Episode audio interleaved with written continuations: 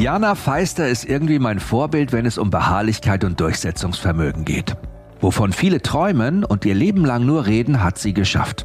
Tieren zu helfen, unabhängig und im eigenen Tierheim. 100 Kilometer vor Berlin ist Janas Traum wahr geworden, in Eisenhüttenstadt. In der DDR am Reißbrett entstandenes Zuhause. Plattenwüste für tausende Stahlarbeiter in den aufstrebenden Jahren des Sozialismus. Heute pfeift der Wind durch viele der hauptsächlich von Rentnern bewohnten Straßen. In den letzten 30 Jahren hat sich die Einwohnerzahl halbiert. Zehn Jahre gibt es Janas Tierheim. Das Tierheim am See ist ständig gewachsen. Und trotzdem hat Jana Sorgen, immer mehr Verantwortung. Aber trotzdem gibt sie nicht auf. Ich freue mich auf das Treffen mit der außergewöhnlichen Tierschützerin und vor allem Hundefreundin. Jetzt bei Holy Dog, dem Podcast für alle, die Hunde lieben, präsentiert vom Tiernahrungshersteller Purina.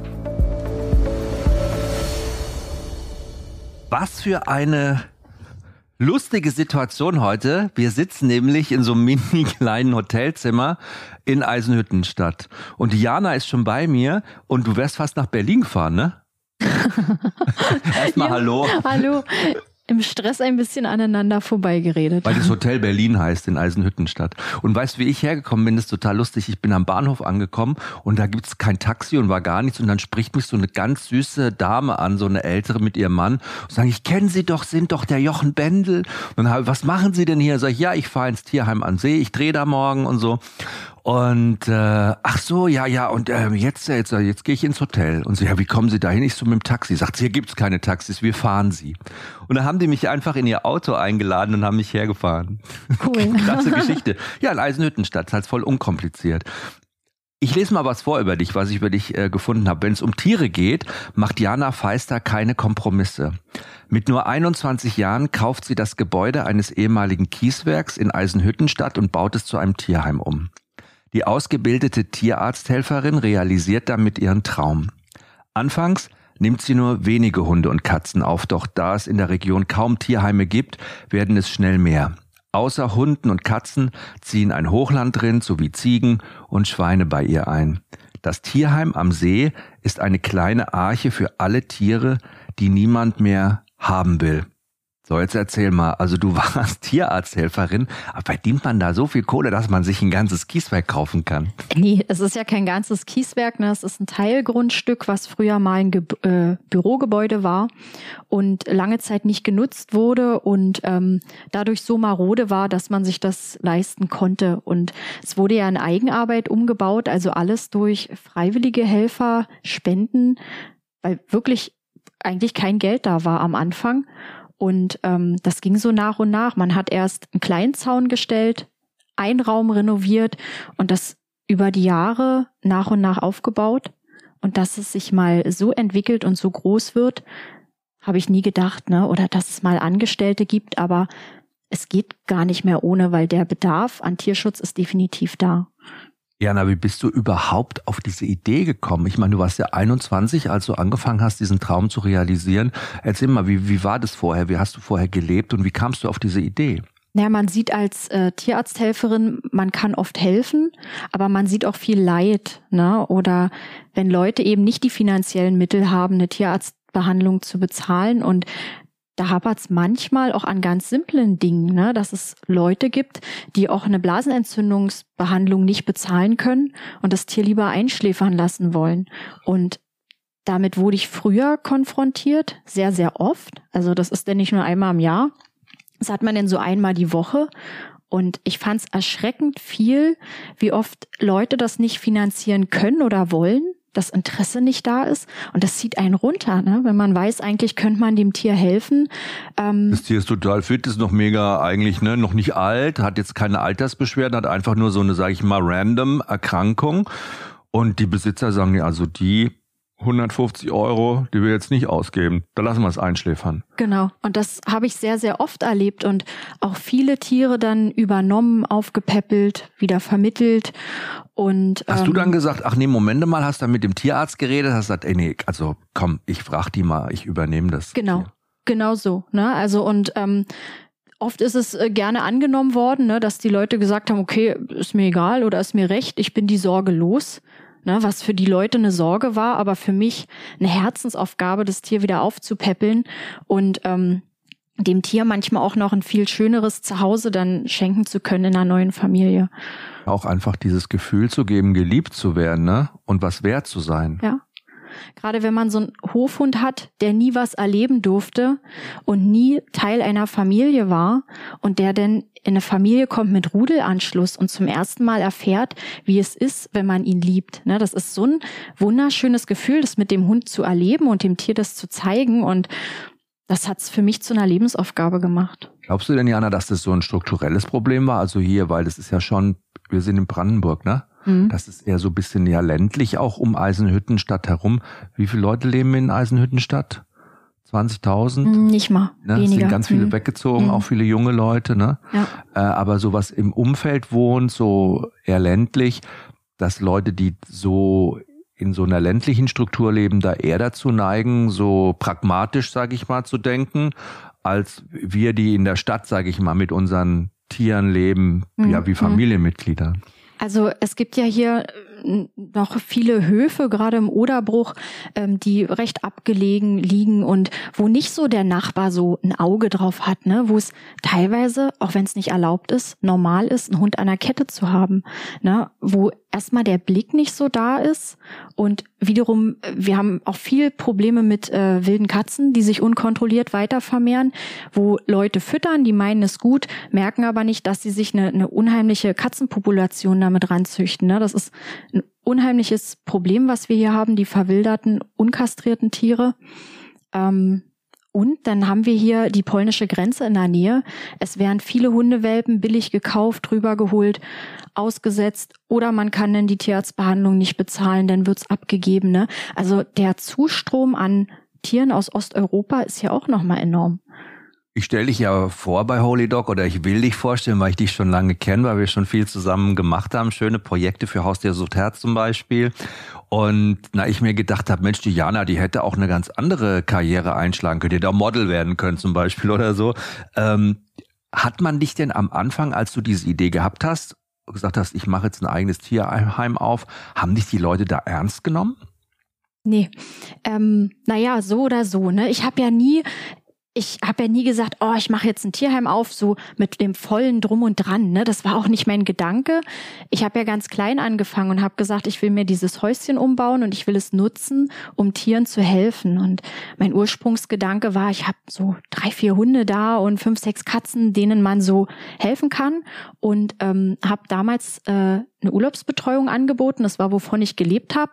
Und die Tierheimtiere waren mehr so Hobby für mich. Und ähm, dass es sich aber so entwickeln wird, habe ich nicht gedacht.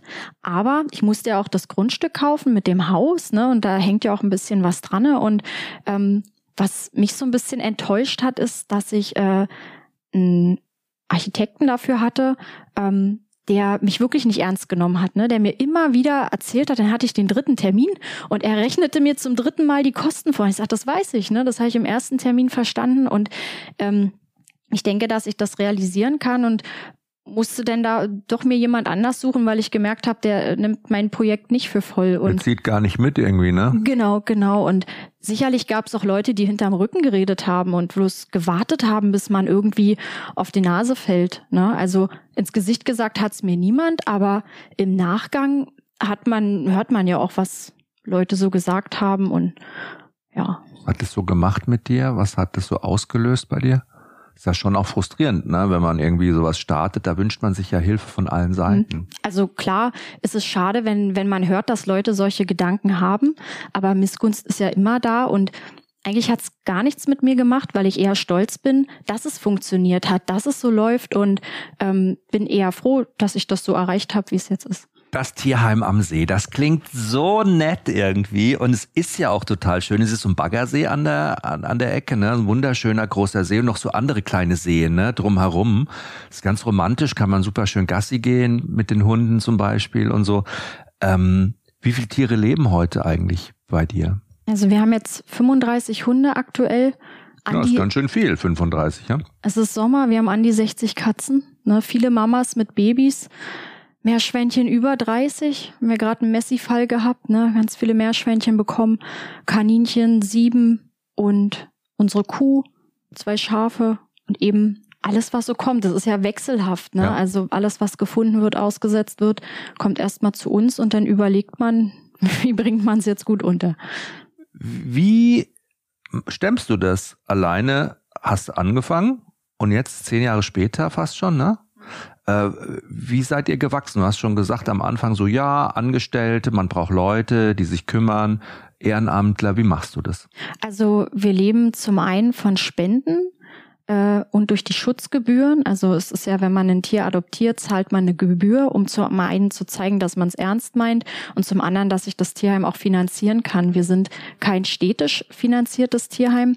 Wir haben zwar einzelne Gemeinden, mit denen wir zusammen eine Zusammenarbeit haben, äh, wo wir auch gewisse Sachen finanziert kriegen, aber es reicht natürlich nicht für alles. Ne? Das ist diese Sachen, die finanziert werden, das ist meistens so, wenn ihr Fundtiere übernehmt oder so, ne? Genau. Wenn die Feuerwehr sagt, ja, da haben wir eine Katze vom Baum geholt oder da war irgendwo ein Hund angebunden oder wir mussten in eine Wohnung rein, da waren äh, Messis wahrscheinlich, ne, mit den Hunden. Was macht ihr dann? Mhm.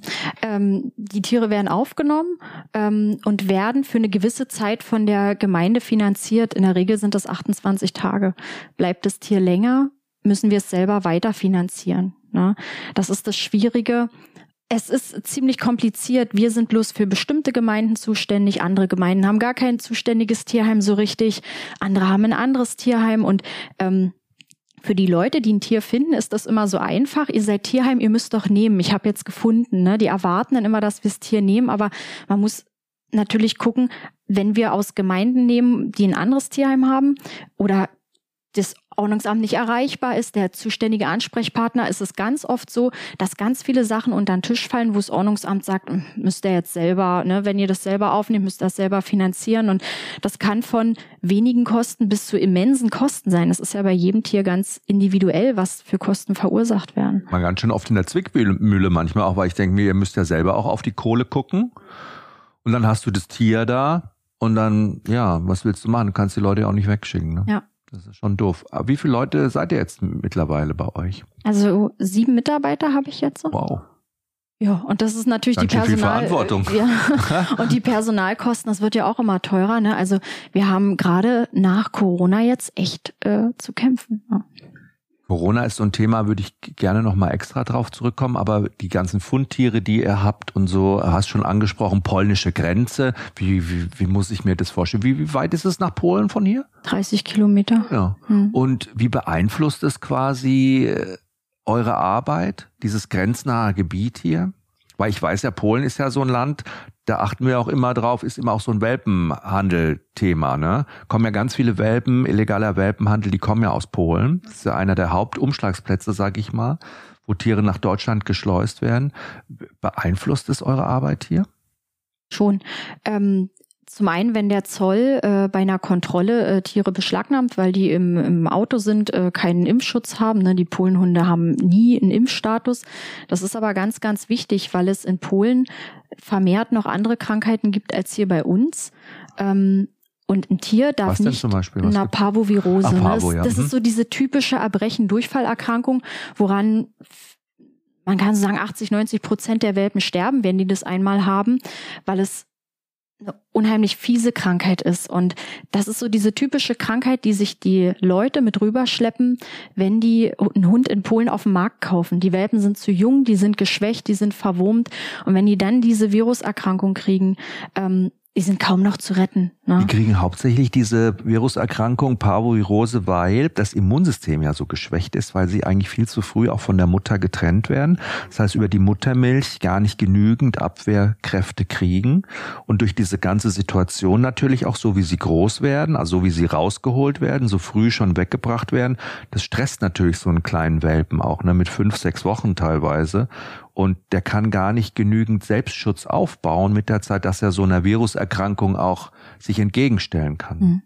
Und dadurch, dass viele polnische Hunde gar nicht geimpft sind, haben die durch die Mütter keine Antikörper erhalten. Wir in Deutschland impfen sehr viel die Hunde, da haben die einen gewissen Schutz, auch die Welpen Antikörper durch die Muttermilch und die Hunde aus Polen haben es häufig nicht. Ne? Und du kauft man da einen Hund, weil er billig ist. Ne? Das sind meistens Leute, die nicht das Geld haben, sich einen Hund beim Züchter zu kaufen. oder nicht das Interesse haben, diesen Vermittlungsprozess im Tierheim zu durchlaufen, wo man doch Fragen gestellt bekommt, was ausfüllen muss, ne, was sich so ein bisschen in die Länge zieht, um einfach zu beweisen, ich meine es hier ernst. Ne? Und so eine Leute fahren mit wenig Geld schnell nach Polen, kaufen günstig einen Welpen, der sieht da meistens auch noch mopsfidel aus. Ehe die Krankheit ausbricht, vergeht ungefähr eine Woche und dann habe ich hier einen schwerkranken Hund. Und das sind die, die dann beim Tierarzt landen und sagen, oh Gott, ich kann jetzt hier keine Behandlung mit 500, 600 Euro finanzieren. Und solche Hunde sind eben damals zu meiner Ausbildung häufig bei mir gelandet, weil die Leute gesagt haben, will ich nicht mehr, kann ich nicht mehr. Und dann hat man gekämpft, oft verloren, aber manchmal auch noch geschafft, den Hund zu retten. Also die Situation grenznahes Gebiet ist auf jeden Fall auch ein Auslöser. Dann haben wir schon gesagt, ja, auch so die, das habe ich jetzt schon auch irgendwie so kapiert, dass man das gar nicht auch jetzt den Menschen vorwerfen kann, die so ländlich Bauernhof abgeschieden mit ihren Hunden und Katzen da leben und noch so eine, sage ich mal, ja, eher so abgeklärte, unpersönliche, unsentimentale Haltung zu so einem Tier haben, weil die die eher noch so als Nutztiere sehen oder ne und wenn die krank sind, dann brauchen wir die nicht und Junge brauchen wir schon sowieso nicht. Aber ist da auch gut, dass du da so ein bisschen Lobbyarbeit machen kannst, auch so das Bewusstsein der Leute so ein bisschen in eine Richtung drücken kannst? Funktioniert das?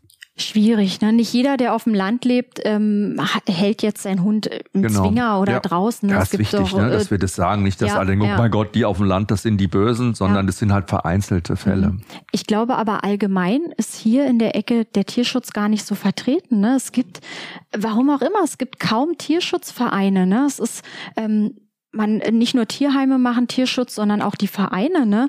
Die bieten eigentlich viel Aufklärungsarbeit, Beratung und so weiter, ne? Und manchmal brauchen manche Leute das, dass man denen mal erklärt, wie es auch anders geht, um so ein bisschen ein Bewusstsein dafür zu schaffen. Und deswegen versuchen wir auch viel mit Schulen, mit Kindergärten zu machen, um Kindern was zu erklären, ne? dass Tiere Bedürfnisse haben, dass ein Hund nicht nur für mich als Wachhund dient, sondern dass ein Hund auch Liebe möchte, Dazugehörigkeit, spazieren gehen, ne? auch das ist ja ein großes Thema, diese Hofhundehaltung.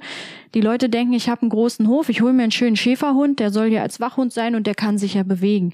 Ne?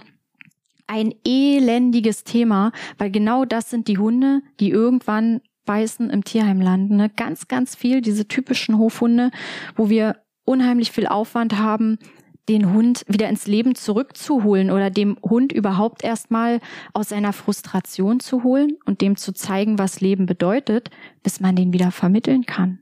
Das ist der Grund, ne, glaube ich, bei vielen Hunden, die dann an der Kette hängen, dass sie frustriert sind mit der Zeit. Klar, weil sie nicht artgerecht ausgelastet werden, weil sie eigentlich gar nichts kennen und sich dann an der Kette natürlich auch irgendwie eine Beschäftigung suchen.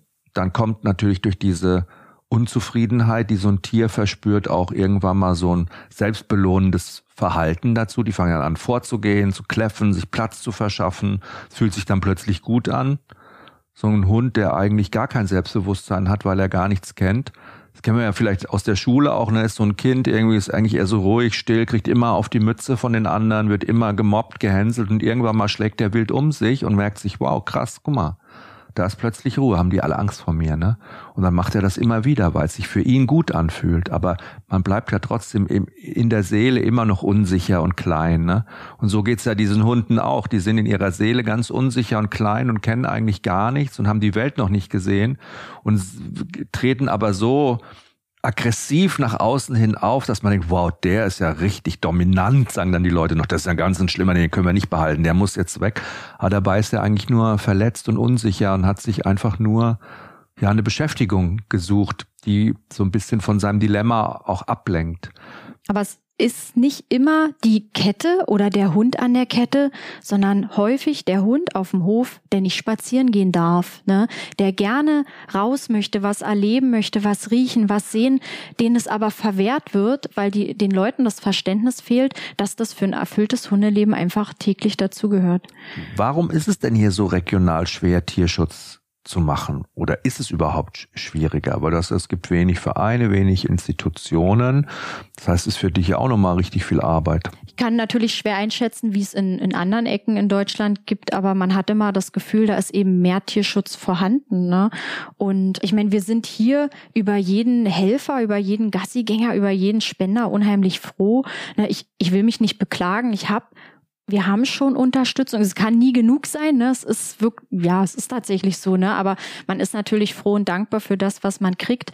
Aber ähm, es ist ja hier ein Riesengebiet und ich finde es so ein bisschen schade, dass einfach auch wenig junger Tierschutznachwuchs kommt. Ne? Man hat das Gefühl, in den Vereinen sind immer viele ältere Leute, die das schon seit gefühlt 100 Jahren machen und es fehlt einfach irgendwo das Interesse der jungen Leute, sich allgemein zu, zu engagieren. Ich glaube aber, es ist die Zeit einfach, egal ob Tierschutz oder Sport oder so, ne, es ist wenig Interesse junger Leute einfach da. Vielleicht ist es hier echt so ein strukturelles Ding letztendlich auch, ne? Aber dafür ist es ja umso wichtiger, dass es sowas wie das Tierheim am See gibt und äh, dich gibt, die da auch so ein bisschen rausgeht und auch immer wieder den Leuten erzählt, wie es sein könnte und was man alles und so einfach auch Möglichkeiten aufzeigt. Du erlebst ja richtig viel, könnte ich mir vorstellen, ne? ja, so, mm, ja klar. Ähm, überleg doch mal so in den letzten zehn Jahren, was war für dich mal so ein Erlebnis, wo du gesagt hast oder so Erlebnisse, wo du gesagt hast, ja genau, das hat sich wirklich gelohnt, dass ich das Projekt durchgezogen habe, dass ich dieses Tierheim aufgemacht habe? Gibt es da so Geschichten, gibt es so Tiere, gibt es so Hunde, an die du dich erinnerst?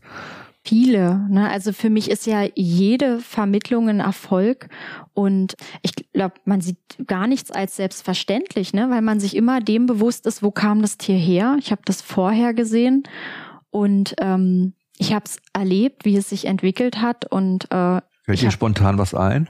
Eine Geschichte oder? Vieles, ne? Wenn ich so ja. denke, gehen so, so viele Sachen durch meinen Kopf. Hunde, die man von der Kette geholt hat, die hochaggressiv waren, mit denen man trainiert hat, die man dann doch wieder vermitteln konnte. Ähm, einiges. Du ne? trainierst ja selber auch mit den Hunden, ne? Ja, muss ich ja. ja.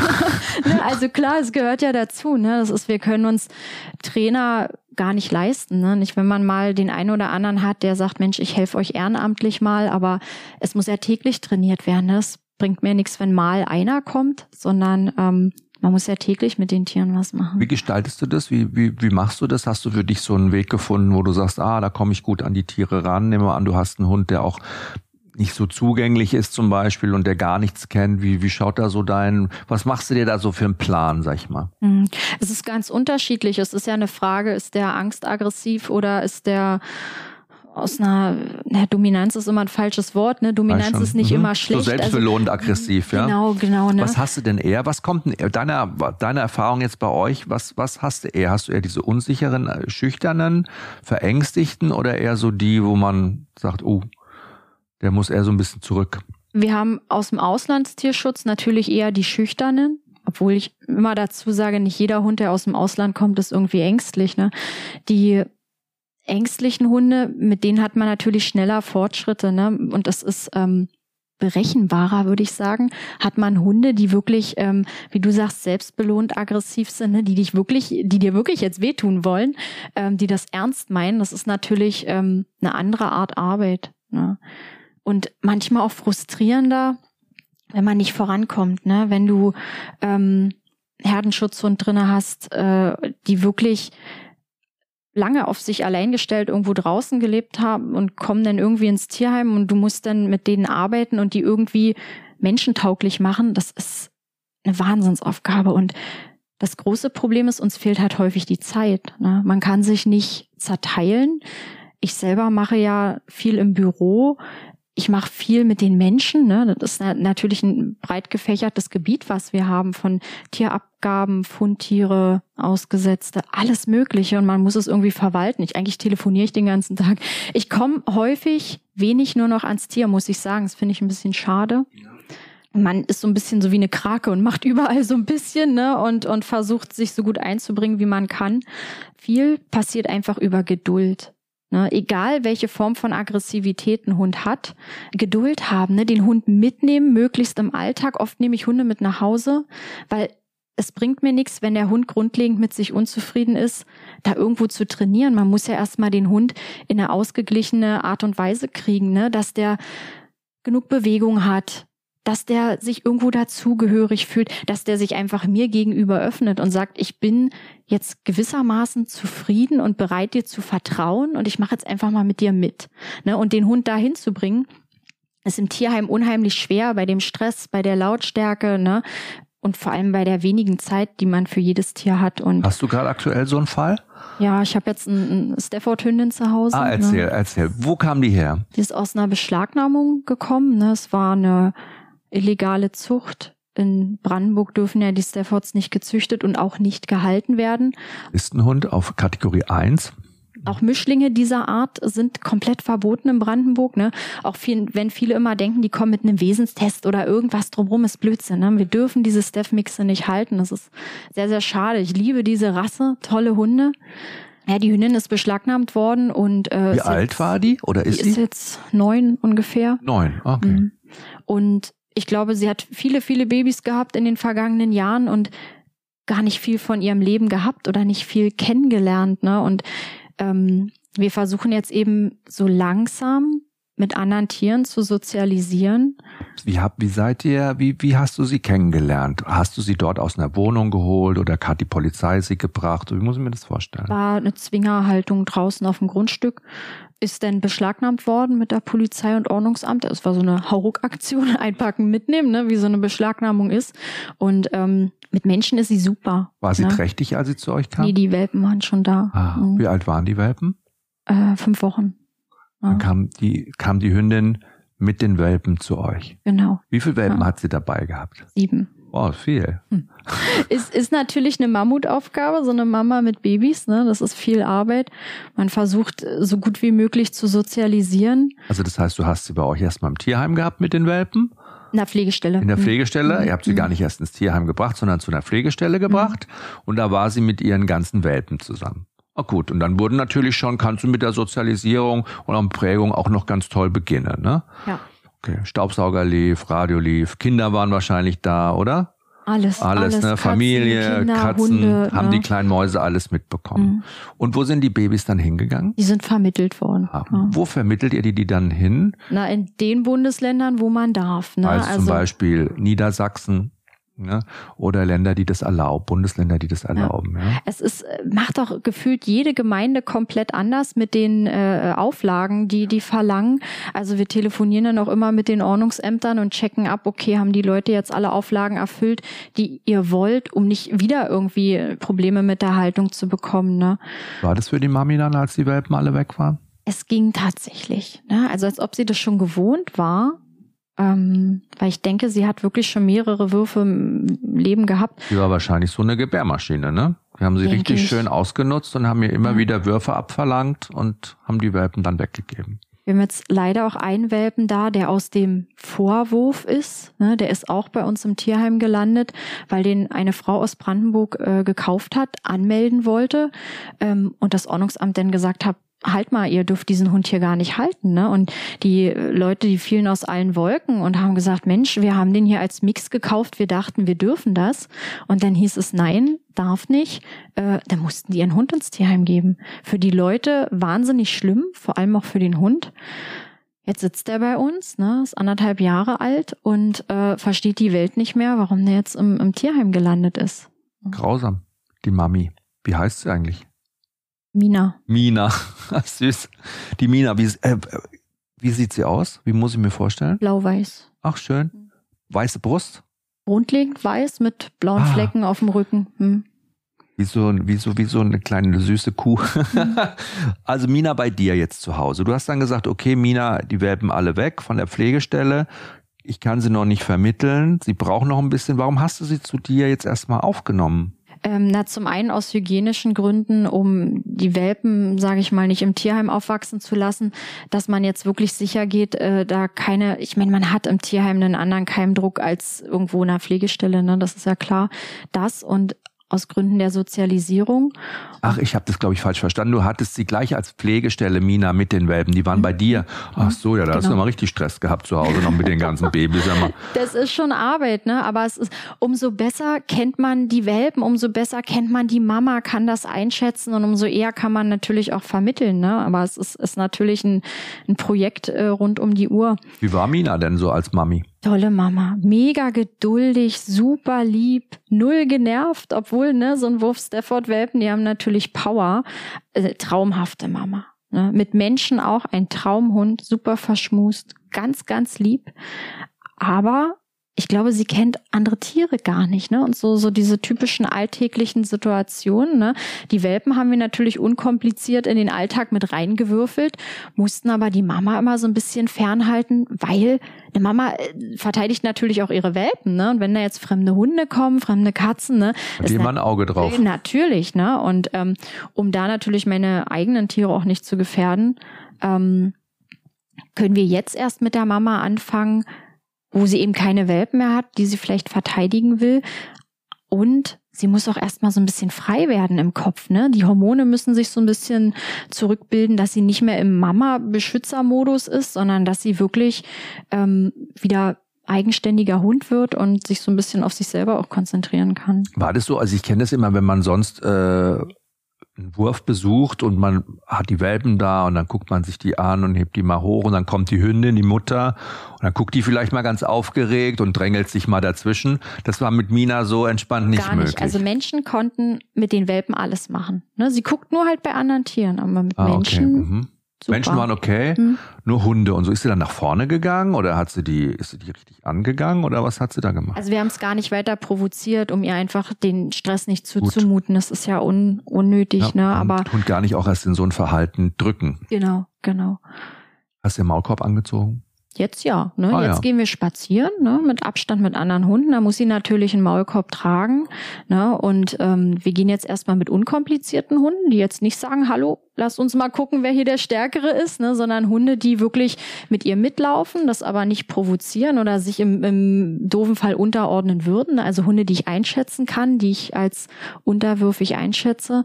Und wir laufen erstmal nur zusammen. Ne? Die sind noch nicht frei, die sind an der Leine und dass sie wirklich erstmal mitkriegt, das ist okay, dass andere dabei sind und äh, das passiert kann so eigentlich nichts. Genau. Ist sie da eher so mit, kommt sie besser mit Rüden klar oder mit Hündinnen? Gibt es da Unterschiede? Soweit sind wir noch, gar, noch nicht, gar ne? nicht. Ne? Nee, mhm. kann man Alles erstmal nur so ganz entspannt. Dieses entspannte Kennenlernen, das positive Belegen von Situationen, die einem Hund vielleicht auch echt ein bisschen unheimlich sind oder spooky.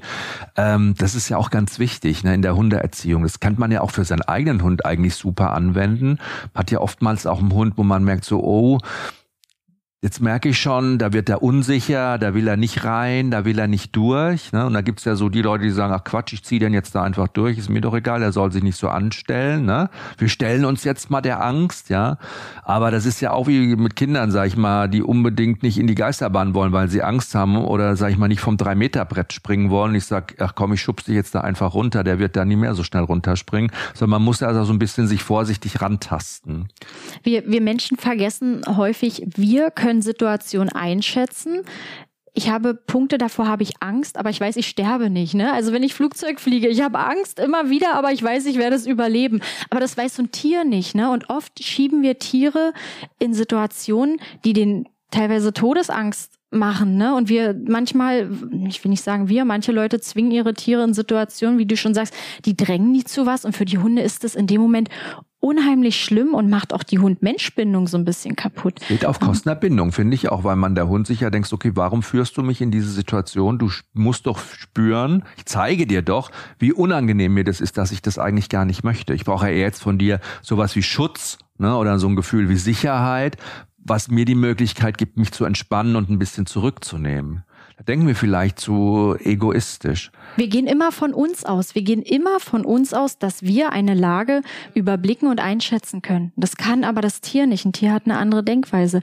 Und dann gehe ich lieber mit meinem Hund fünf oder zehnmal an der Situation vorbei und zeige dem Hund, hier passiert nichts und gehe jedes Mal jeden Tag ne, einen Meter dichter vorbei, bis der Hund wirklich aus eigener Sicherheit sagt, ich traue mich. Ne? Man muss nicht immer dicht rankrauchen. Man kann auch einfach mit einer ungewohnten Situation, die Angst macht, einfach mal von ganz Weiten gucken, positiv bestärken, dem Hund die Möglichkeit geben, dass er merkt, es passiert nichts, ne?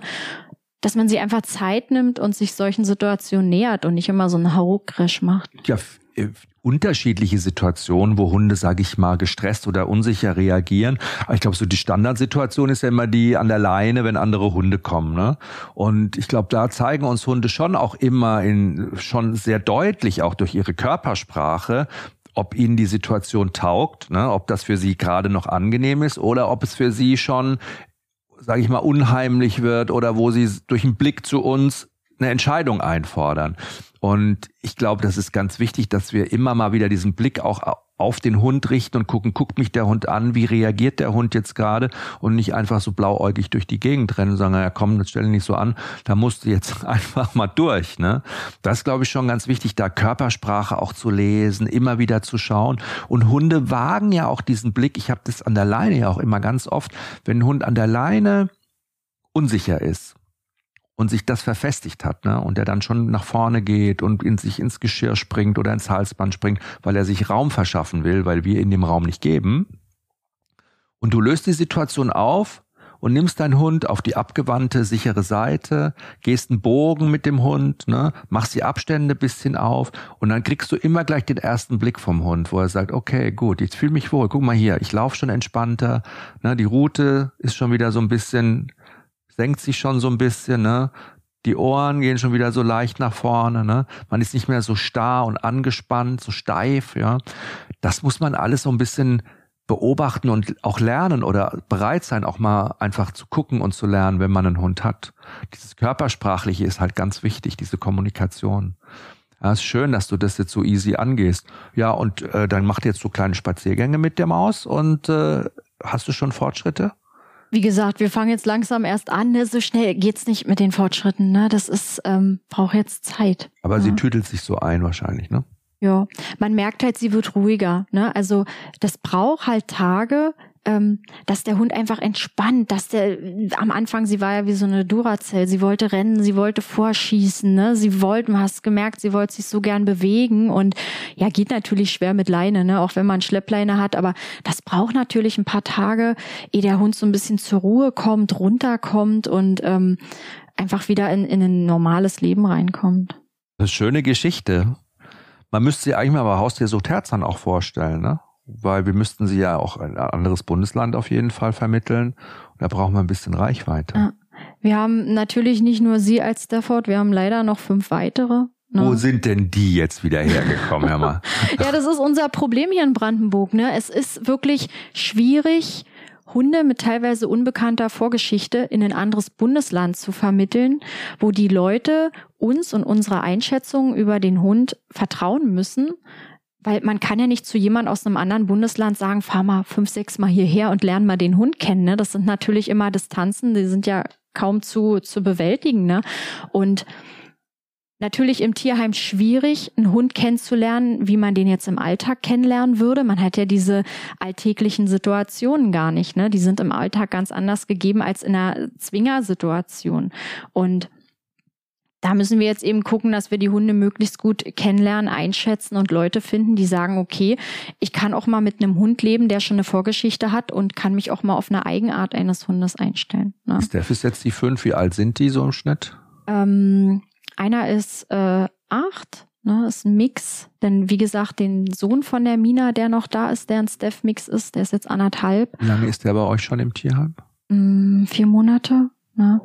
Und es ist, naja, junger Hund, unerzogen, also Vorbesitzer, ich glaube, die haben auch nicht genug Grenzen gesetzt, nicht genug ausgepowert, ne? weil oft unterschätzt wird, dass äh, Terrier ja auch sehr aktive Hunde sind, ne? die man nicht überdrallern darf, indem man zu viel macht, aber wiederum einfach, man muss als Halter so ein Händchen haben zwischen Konsequenz, Liebe, Auslastung, auch geistige Auslastung, nicht nur körperlich, ne? Und ähm, das hat natürlich nicht jeder. Und umso länger die Hunde jetzt im Tierheim sitzen, umso unzufriedener werden die natürlich. Ne, so ein Steph, der braucht viel Körpernähe auch. Die wollen viel kuscheln dabei sein und so weiter. Und das kann man natürlich bei uns nicht geben. Und ähm, die neuen Besitzer haben dann eben viel zu erziehen. Ne? Also erstmal diese Grenzen, sag ich mal, diese Leitplanken wieder aufstellen, aber ruhig und entspannt natürlich und trotzdem konsequent. Ich glaube, das ist immer sowieso das Geheimnis, wenn man mit Hunden zusammenlebt. Aber es ist auch spannend, warum sich Leute gerade immer auch für diese Rasse interessieren. Ne?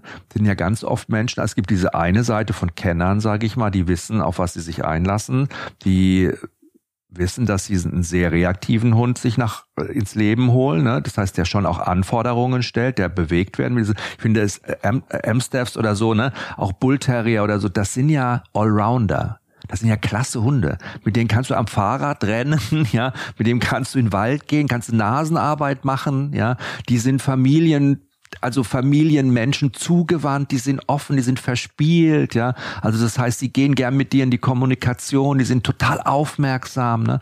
Das sind nicht so kleine, eigenbrötlerische äh, Hunde, die zu Hause rumsitzen sagen, nö, ich habe jetzt aber gar keinen Bock, lass mich in Ruhe, ne. Sondern die sagen, ja komm, was machen wir heute? Erzähl doch mal, was, was ist heute Phase? Ja, ja, ich bin gut drauf. Ah, weh, du bist, du wolltest heute nicht viel machen. Okay, dann schnuck, kuschel mir auf der Couch, ja. Also sie sind sehr anpassungsfreudig, aber die sind natürlich auch, die trauen sich oft mal mehr zu, als man ihnen zutrauen lassen sollte. Ne? Also sag ich mal so, die sagen, ich mach das schon, dann muss man eher sagen, als Mensch, nee, machst du nicht, ich mach das. Bleib du mal lieber an der Seite, du musst hier das jetzt gar nicht hier alles checken und äh, regeln, dafür bin ich da.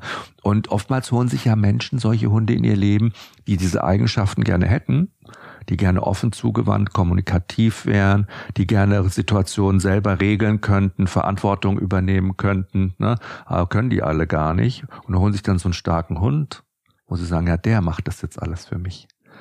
Und das ist, glaube ich, das Problem. Das ist so ein Spiegelungsthema. Das ist gerade so mein Thema, dass man dann mit Leuten zu tun hat, die eigentlich gar nichts, sage ich mal, souverän im Leben stehen, aber über so einen Hund das spielen, ne? Und sagen, der Hund der geht jetzt neben mir her und der macht jetzt was her und plötzlich haben alle Respekt vor mir, ne? Und plötzlich sagen alle, wow, du hast einen geilen Hund, ja, der ist gefährlich, uh, bei dem muss ich aufpassen jetzt und so, ne? Und der Hund spürt das natürlich, diese Unsicherheit auf der anderen Seite und ist heillos überfordert. Und denkt sich die ganze Zeit, oh mein Gott, in was für ein Leben bin ich hier reingerutscht? Ich wünsche mir eigentlich einen Menschen, der mit mir was macht, der mich fordert, fördert, an den ich mich anlehnen kann, der mir den Weg zeigt, wo ich mich entspannt zurücklehnen kann, sagen kann, okay, du darfst entscheiden, ich bin einfach nur dabei und bin dein Freund. Und jetzt muss ich hier auch noch entscheiden, wer ist gut und böse, wer darf rein und raus.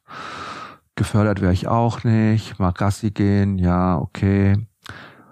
Das ist schon schlimm. Ne? Das ist ja eine, eine Spirale, die sich häufig immer weiter spult. Ne? Die Leute sind manchmal zu wenig konsequent gehen zu wenig raus, der Hund überdreht und wird an der Leine immer stärker und zerrt immer mehr, dann gehen die Leute immer weniger, weil es peinlich ist, wenn der Hund zerrt. Ne? Es ist ja nicht nur beim, beim Stafford so, man sieht es ja auch häufig bei den kleinen Hunden, diese typischen Laienkleffer. Ne? Das sind oft frustrierte Hunde, die völlig falsch verstanden werden, die nicht nur Liebe brauchen, die auch Erziehung brauchen, ähm, geistig ein bisschen was machen wollen und davon oft viel zu wenig kriegen. Ne? Und das sind dann die Hunde, die, die denken noch, ihr Herrchen beschützen zu müssen. Und es ist nicht nur für uns als Hundehalter unheimlich anstrengend, wenn ich einen, leinaggressiven Hund habe, sondern für den Hund auch ein ganz schlimmes Leben, wenn die in eine Rolle gepresst werden und denken, ich muss Frauchen oder Herrchen verteidigen, aber vom Charakter gar nicht der Typ dafür sind. Ja. Und bei so Bolonkas, sage ich mal, und diese ganzen kleinen Hundchen, die da alle rumrennen, die sind halt zuckersüß und wahnsinnig wahnsinnig hübsch und das können auch so der typische Yorkshire Terrier, sage ich mal. Ne? Der mit dem rosa Schleifchen, der alles wegbeißt, was ihm in den Weg kommt, sieht so hübsch aus. Ne? Aber weh, du, er, er lauert unterm Tisch und wenn er ein Bein sieht, schießt er nach vorne. Ich finde es so traurig, weil das ist ja so eine Haltung, also als Mensch, ne? das ist ja so, wenn ich sagen würde, ja zu meiner Tochter, hey, du schaust cool aus, du schaust hübsch aus, du brauchst gar nichts machen, du brauchst nur zu Hause bleiben, ja, kümmere dich nur zu Hause um alles, bleib bei mir auf der Couch sitzen, bist meine Frau oder so, ja, und du machst hier gar nichts und du bist, ne, man sperrt die so ein und traut dir auch gar nichts zu. Und Schule musst du auch nicht mehr gehen, lernen musst du auch nichts, Freundin brauchst du auch nicht haben, ne, du bist nur für mich da, du bist die hübscheste auf der ganzen Welt und ich will nur Zeit mit dir verbringen. Und da würde man ja auch eingehen, wie eine Prämel würde aggressiv irgendwann mal werden, würde um sich schlagen, würde sagen, ich will hier raus, ja. Und diese Hunde haben ja dieses Problem, dass sie so klein und niedlich sind. Das ist ihr Problem. Und dass Menschen auch immer denken, ein kleiner Hund ist anspruchslos, weil der so klein ist. Der muss ja nicht viel machen. Das finde ich irgendwie total krass, weil es ja so, wenn wir sagen würden, ach Menschen, die kleiner sind als 1,50 zum Beispiel, die müssen sich nicht viel bewegen oder die brauchen keinen Sport machen. Nee, die müssen auch nichts lernen, die sind ja so klein, brauchen das nicht. Würden wir ja auch nie auf die Idee kommen. Aber bei Hunden machen wir das. Ne? Das ist schon immer so, und da musst du, und da bist du wahrscheinlich auch immer am Kämpfen und am, am Arbeiten, ne? Und den Leuten irgendwie das zu vermitteln. Verstehen die das denn, wenn du mit ihnen redest und ihnen das sagst? Deswegen bin ich nicht Hundetrainerin geworden. Ah, okay. Deshalb übernehme ich dann, ja. es ist wahnsinnig frustrierend, wenn die Lösung eigentlich auf der Hand liegt, die Leute aber kein Interesse haben, das Training umzusetzen. Und ich denke, für fast jedes Problem gibt es eine Lösung. Dafür haben wir ja Hundetrainer. Und warum ziehen die Leute lieber ihren kleinen kläffenden Hund an der Leine hinter sich hinterher, wechseln lieber die Straßenseite äh, oder gehen irgendwo abgeschottet im Wald, weil es peinlich ist, bevor man zum Hundetrainer geht und sagt, ich habe hier ein Problem, bitte helfen Sie mir. Ne, also ich verstehe es nicht. Ne? Klar, es kostet Geld, aber es gehört für ein Tier dazu. Und man muss Arbeit investieren, aber es, es bringt ja auch einen Erfolg. Ne? Mit jedem Hund kann man trainieren. Gerade diese Laienkleft-Probleme sind häufig gar nicht so kompliziert abzustellen. Und ich finde es schade einfach für den Hund, wenn der sein Leben so verbringen muss und nicht die Chance kriegt, ähm, dass man ihm eine Sicherheit gibt. Ne? Weißt du, Jana, ich habe festgestellt, dass viele Leute auch einfach Angst davor haben, auch dann mal auf sich zu gucken ne? und zu sagen, okay, ich reagiere ja eigentlich falsch, ne? Ich mache ja eigentlich was nicht richtig. Ich sehe ja meinen Hund eigentlich die ganze Zeit völlig anders. Ja, das ist ja gar nicht richtig so, wie ich meinen Hund wahrnehme. Warum ist das eigentlich so? Warum kann ich das nicht? Und das tut ja auch manchmal weh. Ne? Also so ein Stück weit. Das ist ja nicht unbedingt so angenehm, ne? Weil also bei mir ist es so, die Leute kommen halt ganz häufig und sagen, ja, okay, was muss ich machen, damit er das lässt? Ja, so als ob man jetzt sagt, gibt es einen Knopf, den ich drücken kann und dann hört das auf, kannst du mir den zeigen oder verkaufst du mir den, ja? Und äh, wenn ich dann sage, nee, nee, das, da müssen wir schon mal ein bisschen gesamtheitlich drauf schauen, dann zucken viele erstmal zusammen, das verstehe ich auch. Ne? Das muss man ganz behutsam vorgehen und muss auch irgendwie einen Weg finden, dass man das emotional vermitteln kann, dass es auch wirklich sich absetzt bei dem Gegenüber, beim Menschen gegenüber. Ich habe die Erfahrung gemacht, wenn man viel fachlich rumlabert und den Leuten viel erklärt, du musst es so machen, so machen, man muss ihnen irgendwann mal diesen Moment schaffen, wo sie das wirklich fühlen, was der Hund gerade fühlt, dass sie das nachvollziehen können, nach, richtig sich reinspüren können und dann schaffen sie es auch leichter, das umzusetzen, weil sie es plötzlich auch fühlen und sagen, oh mein Gott, ja stimmt, ja, ich muss das anders machen. Ne? Aber es gibt natürlich auch immer noch viele Trainer, die das nicht machen, die einfach sagen, wir müssen so und so machen, eine Schepperbüchse hinschmeißen oder spritzt einfach nass, wenn er kläfft an der Tür, dann hört er schon auf, so ungefähr, ne? Die sich gar nicht die Mühe machen, da mal ein bisschen detaillierter drauf zu gucken.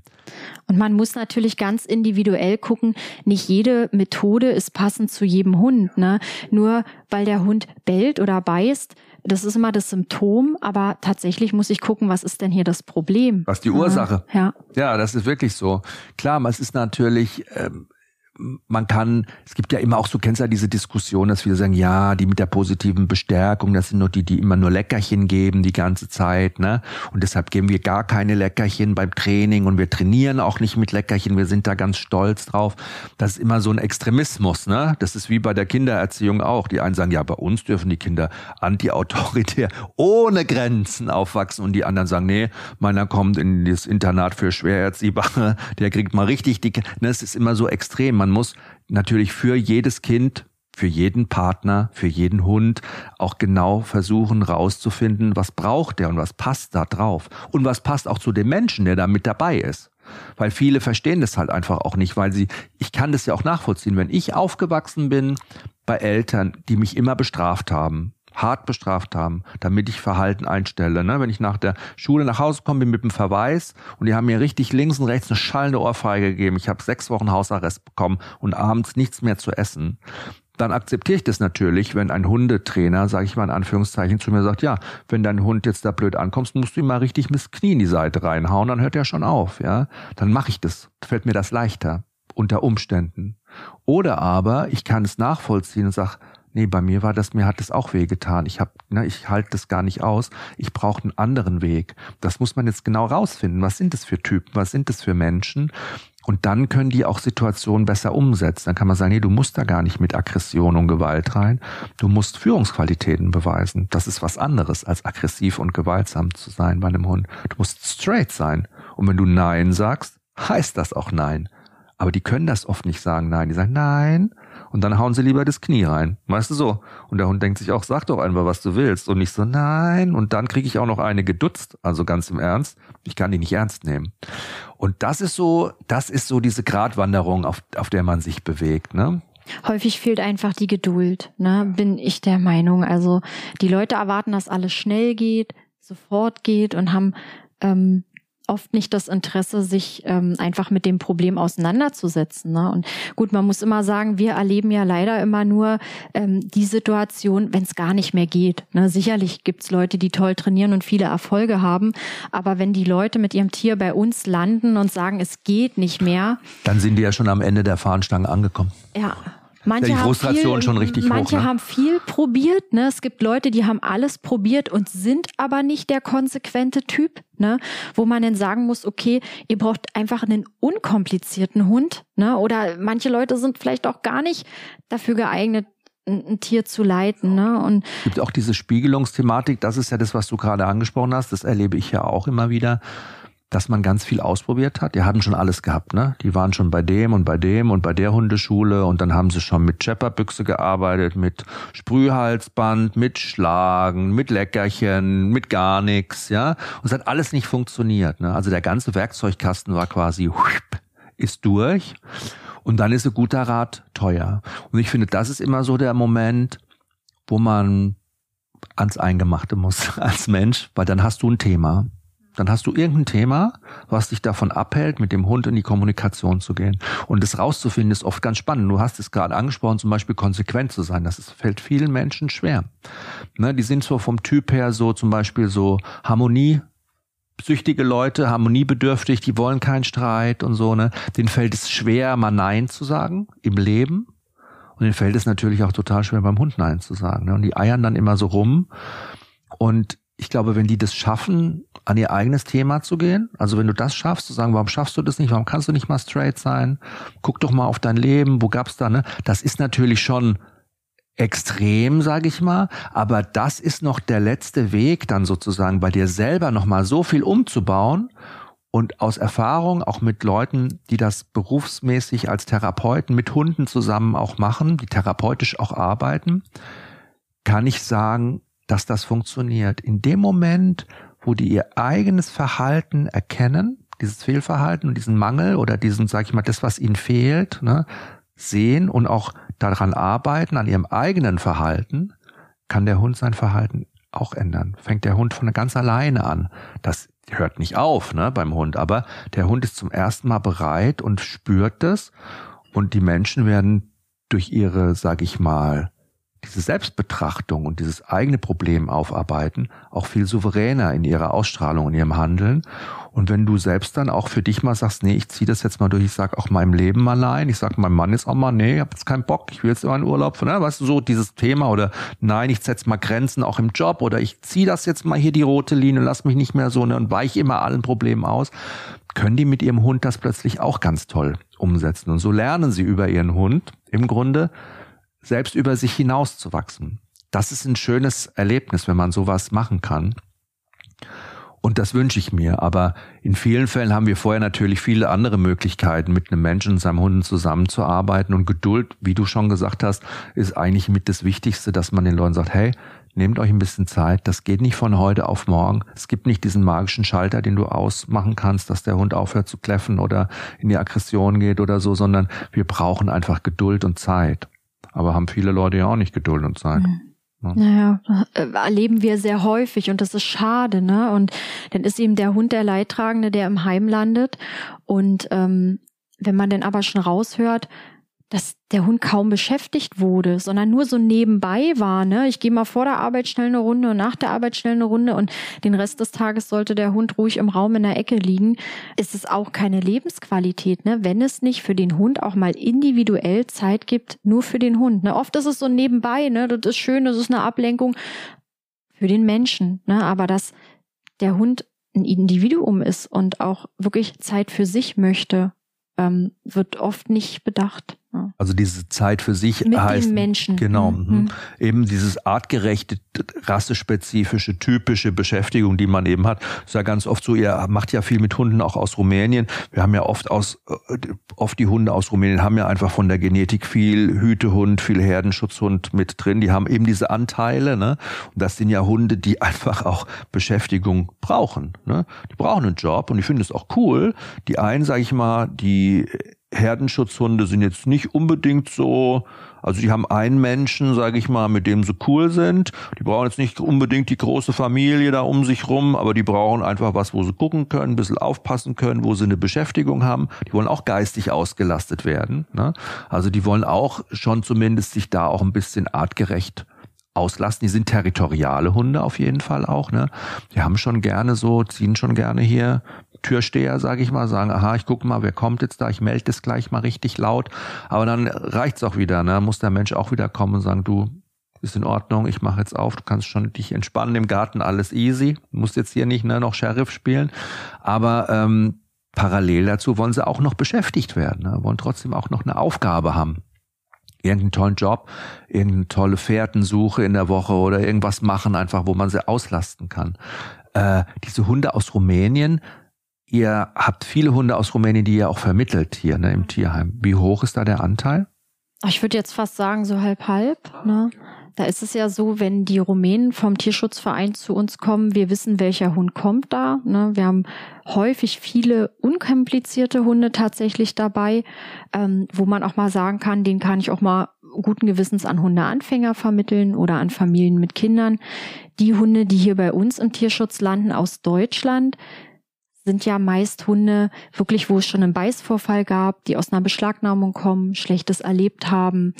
Ähm, das ist häufig schwieriger. Ne? Klar haben wir auch mal nette Hunde aus Deutschland dabei, aber es ist eher der geringere Anteil.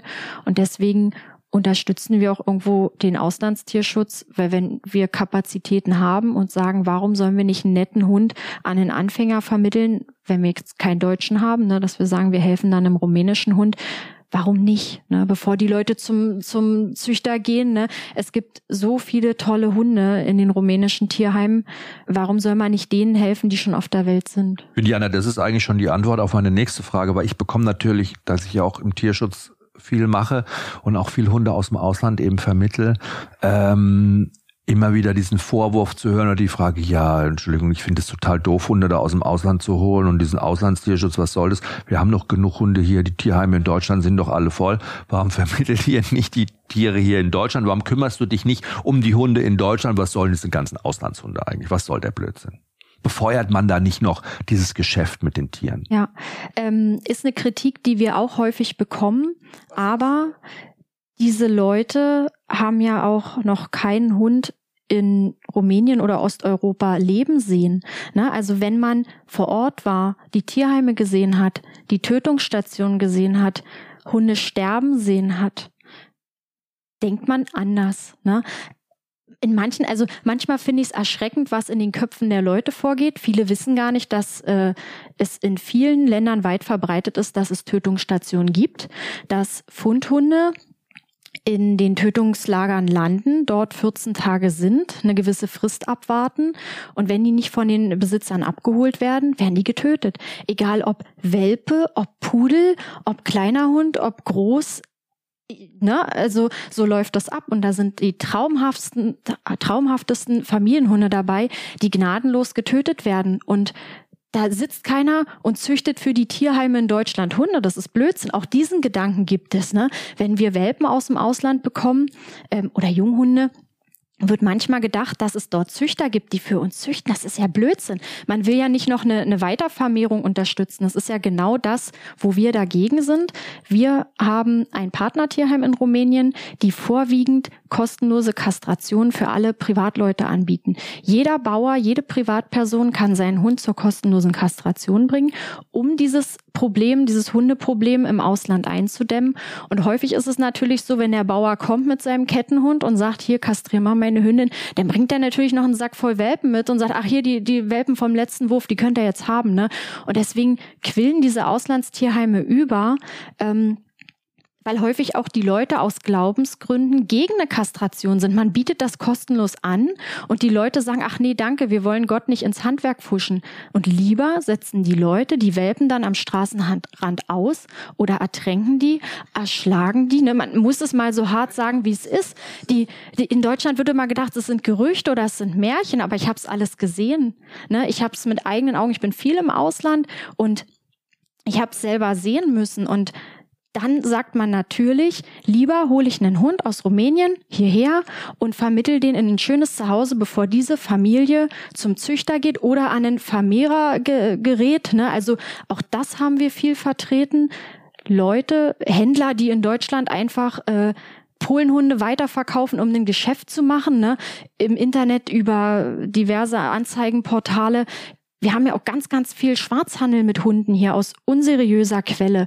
Und bevor man da die Leute hinstolpern lässt, dann sollen die doch einen Hund nehmen, der aus dem Tierschutz kommt, wo die Vereine gucken, wo kommt der her, wo der definitiv nicht gezüchtet wurde, bewusst, und einem Tier ein Zuhause schenken, was schon auf der Welt ist.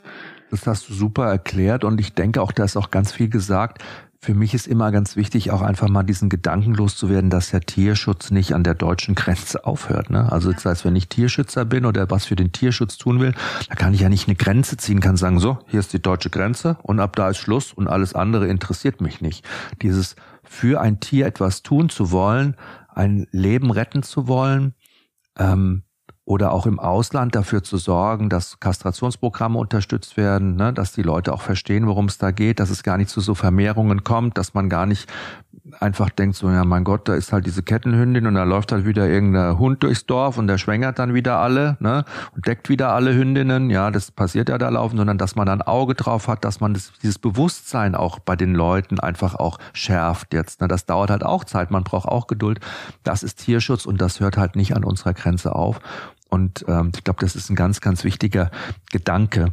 Ähm, Ukraine-Krieg, die Tierheime voll viele Hunde auch nach Deutschland gekommen, viele sind gerettet worden, viele sind zu uns geholt worden. Ähm, das stellt euch auch nochmal vor ein richtiges Problem, glaube ich. Ne? Wie schaut's denn überhaupt mit der Spendenbereitschaft der Leute aus? Ich habe festgestellt, das ist jetzt mein äh, so mein Erlebnis. Es gibt auf der einen Seite viele, die für Tierheim, Hunde und für Rettungsaktionen was getan haben, aber die meisten sagen halt, die Menschen gehen jetzt erstmal vor. Ne? Also wir haben jetzt für Hunde gar kein Geld übrig oder für die Tiere. Mhm. Also Ukraine war äh, tatsächlich ein Thema, was uns als Tierheim vor eine große Aufgabe gestellt hat. Wir haben ja hier in Eisenhüttenstadt äh, die Erstaufnahmeeinrichtung für Flüchtlinge und hier waren die waren Tiere nicht erlaubt. Das heißt, man durfte keine Tiere mit reinbringen. Und die Leute kamen hier an, waren fix und fertig, äh, hatten ihre Katze im Arm oder den Hund unterm Arm und durften nicht in die Einrichtung. Und das war ein Schock für viele Leute und wir hatten teilweise Leute, ähm, die ihre Tiere in den Autos, manche sind ja mit dem Auto gekommen, gerade die ersten Flüchtlinge, die ihre Tiere über Tage in den Autos versteckt haben, weil die gesagt haben, um Himmels Willen bloß nicht ins Tierheim. Jemand, der aus Osteuropa kommt, kennt natürlich auch die Tierheime und deren Zustände. Da ist es natürlich nicht wie bei uns, dass alles organisiert ist, dass es Hygiene gibt, eine Quarantäne und vielleicht auch Pflegefamilien. Ne? Und die Leute hatten so Angst, dass die ihre Tiere abgeben und die Tiere im Tierheim an Tod gebissen werden, entlaufen, an Krankheiten sterben. Es ist natürlich für uns undenkbar. Ne? Wir, wir passen auf wie auf so ein rohes Ei und natürlich kriegen die Leute ihre Tiere unbeschadet wieder. Aber die Angst der Leute war so groß, dass die äh, erst nichts aus den Händen äh, rücken wollten. Und ähm, wurden wir dazu gerufen, manchmal mehrfach die Nacht, ne? also die ersten Nächte. Wir sind zigmal losgefahren, immer wieder dorthin gefahren. Die Leute haben uns angeguckt mit großen Augen, hatten das Tier ganz eng an sich gekuschelt und haben geguckt, oh Gott, wen soll ich jetzt mein Tier da geben? Ne?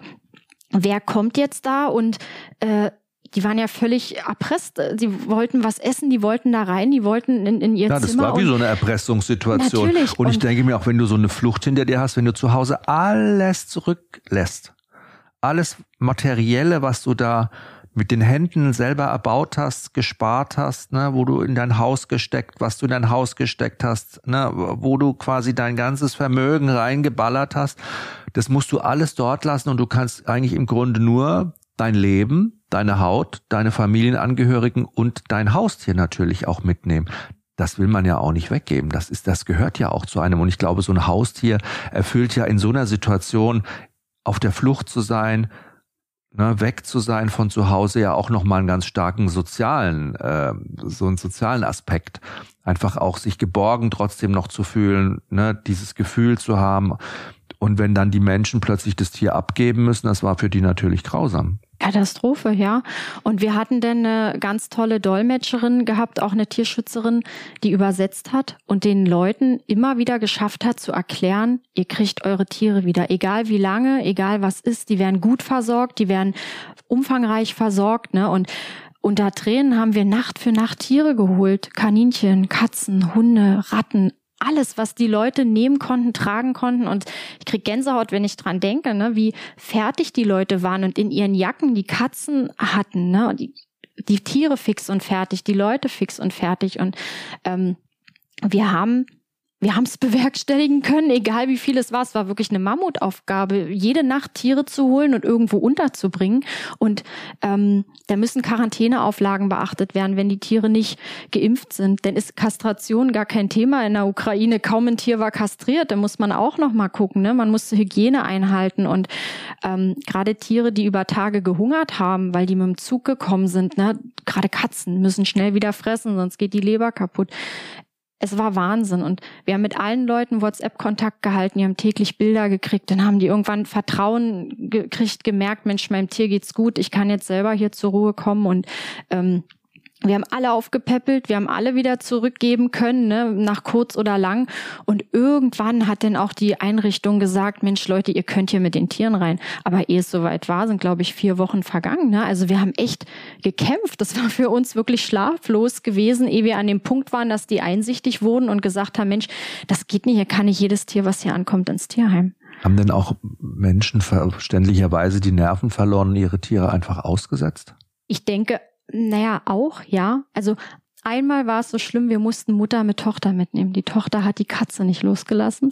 Wir haben dann Abend Mutter mit Tochter, wir haben gefroren, es war kalt.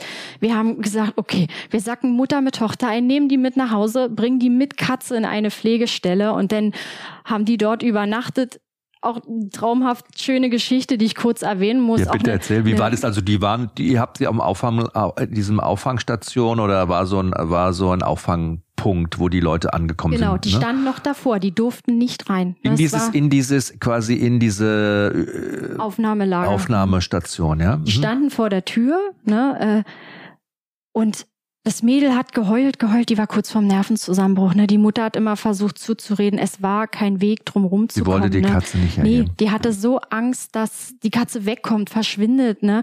Und ähm, wir haben ist auch nachvollziehbar für so ein kleines Mädchen. Wahrscheinlich die einzige Stabilität, die sie hatte im Moment auf dieser Flucht natürlich, war, dass diese natürlich. Katze, dass sie sich um ja. diese Katze kümmern ja. konnte.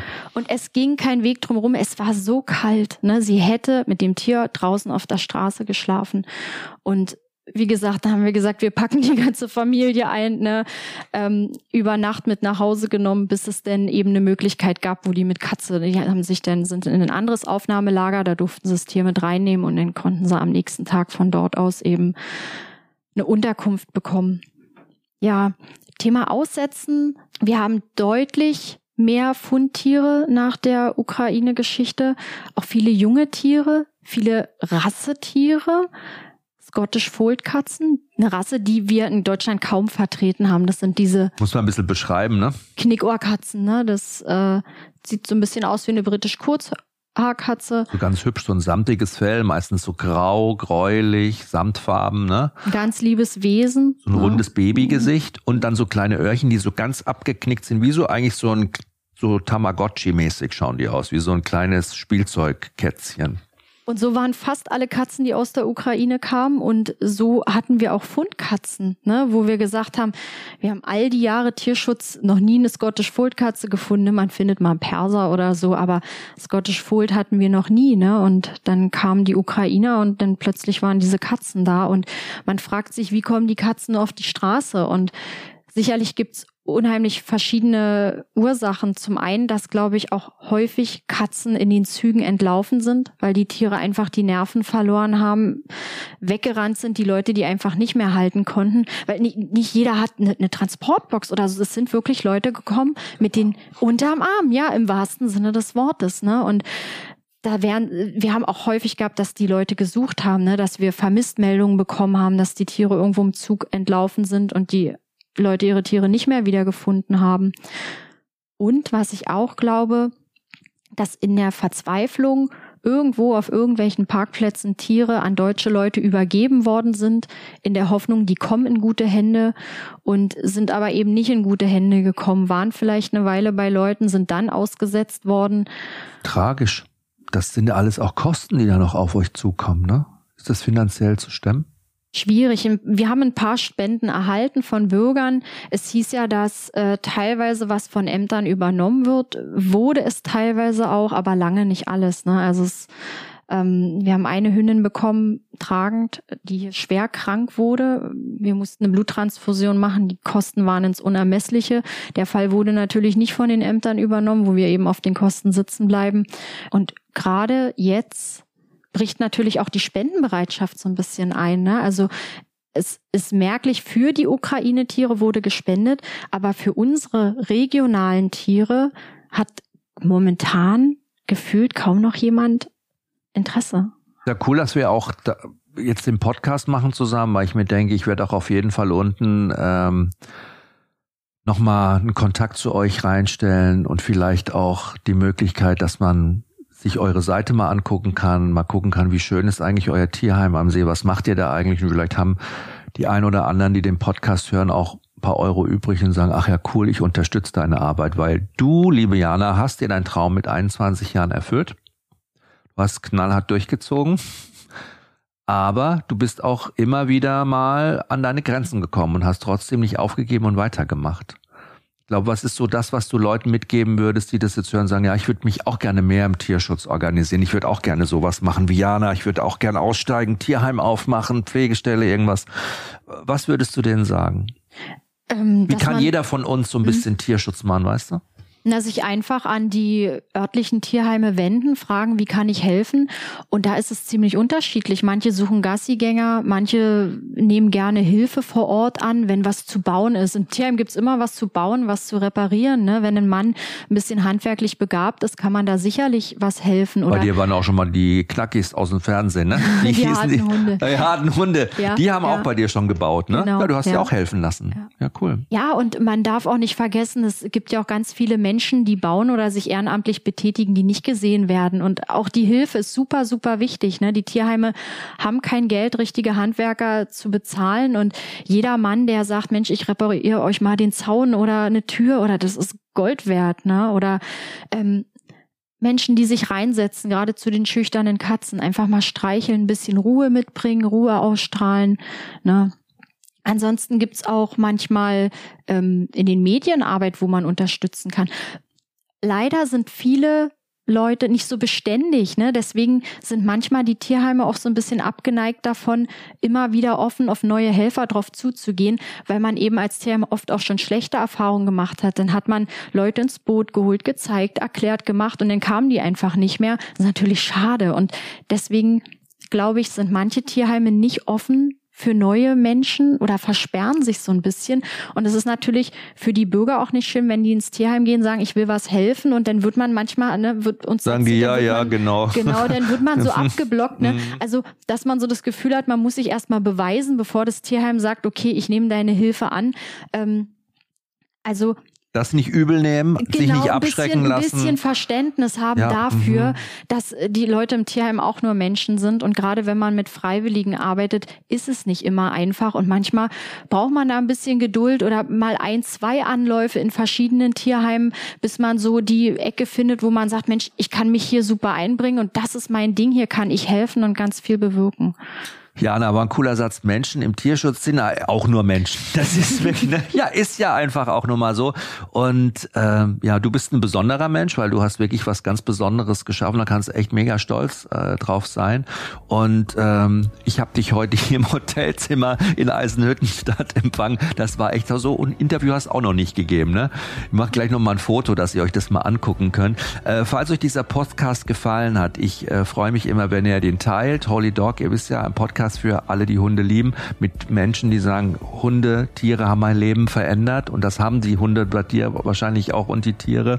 Und ähm, ja, gibt uns ein Like, schreibt äh, eure Erfahrungen, eure Geschichte in die Kommentare und bis zum nächsten Mal. danke dir, liebe Jana. Danke.